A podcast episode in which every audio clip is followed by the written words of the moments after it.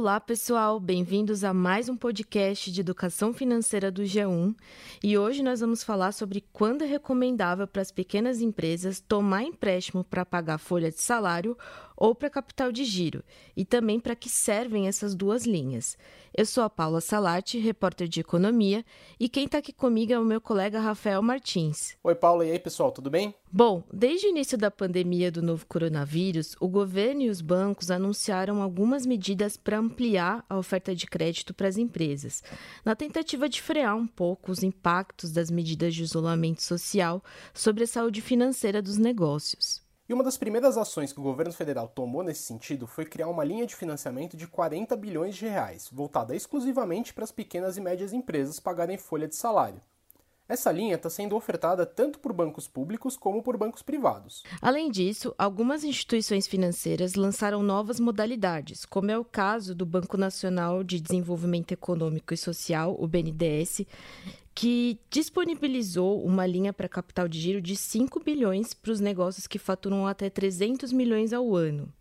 Mas diante desse cenário de grande incerteza na economia, é aconselhável para a pequena empresa tomar empréstimo para pagar folha de salário para capital de giro? O que levar em consideração na hora de optar por essas linhas e para que elas servem? Para tirar essas dúvidas, nós conversamos com o professor de finanças do IBMEC de São Paulo, Jorge Sales, e com a consultora do Sebrae de São Paulo, Cibele Pestillo.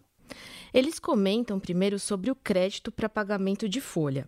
Essa linha permite o financiamento de até dois salários por empresa por um período de dois meses.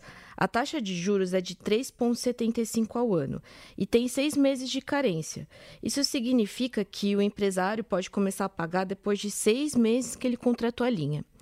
Além disso, o empreendedor pode parcelar o empréstimo em 36 meses. Vamos ouvir a avaliação do Jorge Salles sobre essa linha. Essa condição de empréstimo ela é bem convidativa, né? a taxa bem, bem baixa em relação ao que é praticado no mercado. É interessante sim fazer essa análise, porque geralmente a folha de pagamento é uma das contas é, mais pesadas que uma empresa né, tem para honrar.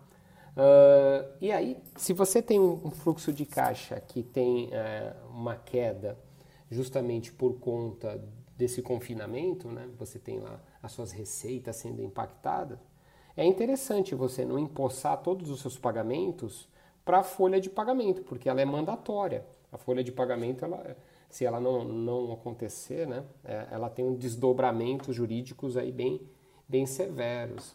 Então é importante você, você verificar se você não vai utilizar todo o seu, seu capital de giro justamente para pagar a folha e você ter dificuldade com outras atividades do seu negócio, justamente porque a receita caiu muito.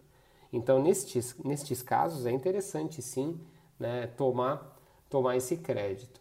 E aí você libera o seu orçamento né, para fazer outras coisas da atividade no, no dia a dia. É, e essa linha é interessante para evitar com que o capital de giro da empresa fique todo empossado com a folha de pagamentos. Isso porque ao tomar crédito, a empresa consegue liberar parte do orçamento para arcar com os outros gastos, para investir ou até mesmo para se organizar financeiramente para pagar esse empréstimo no futuro. É, pois é, Rafael. A Cibele do Sebrae também comenta que essa linha é interessante para ajudar os pequenos a ganhar tempo para se reestruturar financeiramente.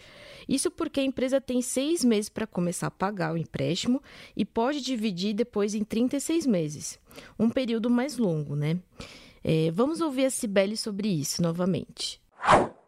O prazo longo pra, para pagamento dessa linha, que são 36 meses, pode possibilitar uma parcela reduzida que não oneraria as despesas futuras da empresa, desde que sua perspectiva de vendas e recebimento seja pelo menos igual às suas despesas, incluso a nova despesa do, do empréstimo. Isso que a Sibeli acabou de falar é muito importante, porque apesar dessa linha ter algumas vantagens, a empresa só deve tomar empréstimo se ela tem perspectiva de entrada de receita igual ou maior do que as despesas, já incluindo a parcela do financiamento. O empresário precisa ter consciência de que ele está contratando um novo gasto que vai ter que honrar num futuro bem próximo. Então, vai precisar caber no orçamento.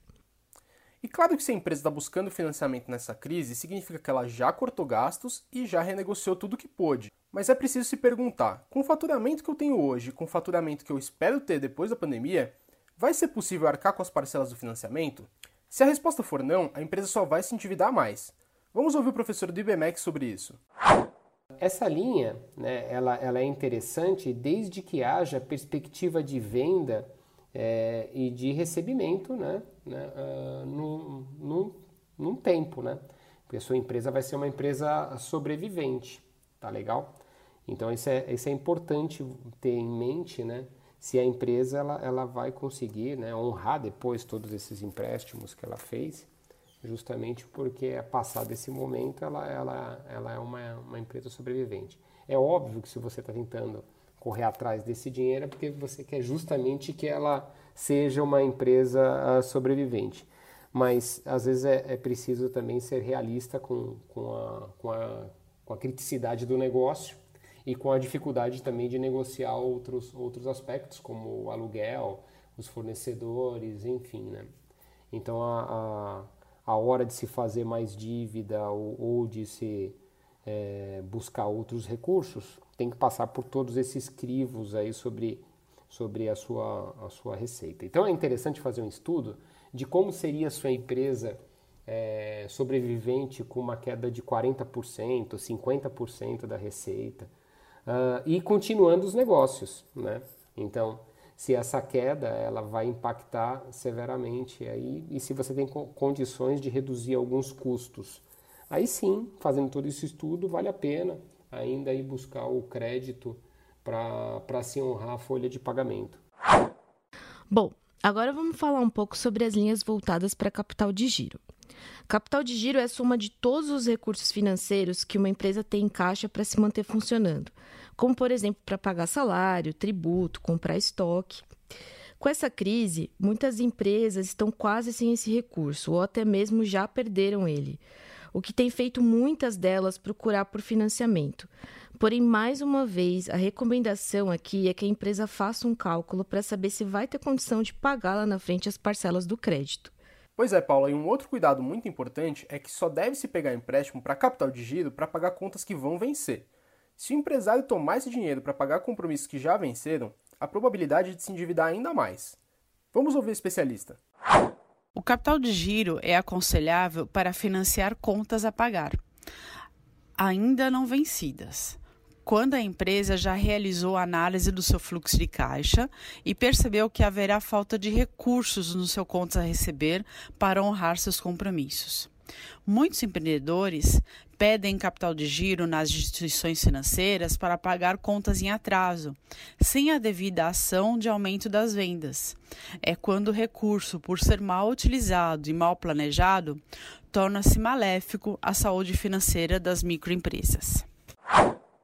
Bom, além desses cuidados, o professor do IBMEC alerta que as taxas de juros das linhas para capital de giro costumam ser um pouco mais altas quando comparada à modalidade da folha de salário, por exemplo, né? E se a empresa não tem perspectiva de retomar as atividades após a pandemia, o melhor é optar pela renegociação de prazos com fornecedores e redução de custos. Vamos ouvi-lo.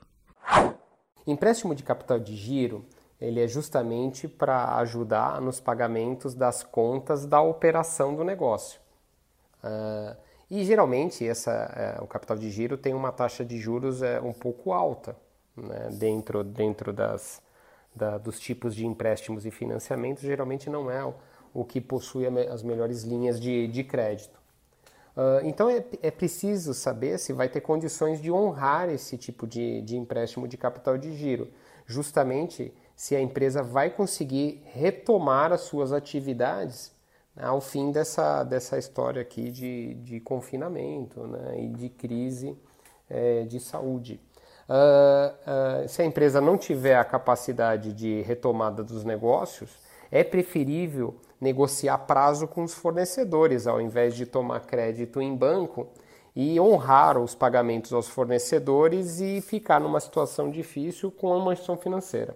Então é, é, é preferível negociar prazo com os fornecedores, negociar prazo com concessionárias de serviço público, negociar prazo de aluguel, uh, e dividir isso né, ao longo do tempo. Todo mundo sabe que estamos vivendo uma, uma, uma crise sem, sem precedentes, uh, então é mais fácil né, ter argumentação para se negociar esse tipo de condição. Então, é, é, às vezes é muito preferível fazer isso do que tomar capital de giro em instituição financeira, sendo que a empresa não terá capacidade é, de crescer e expandir os negócios ao fim dessa, desse procedimento de crise aqui, tá? Bom, pessoal, por hoje é só. Esperamos que vocês tenham gostado das dicas e consigam reestruturar bem os seus negócios. A gente lembra também que toda semana tem um podcast novo de educação financeira aqui no G1. Até mais!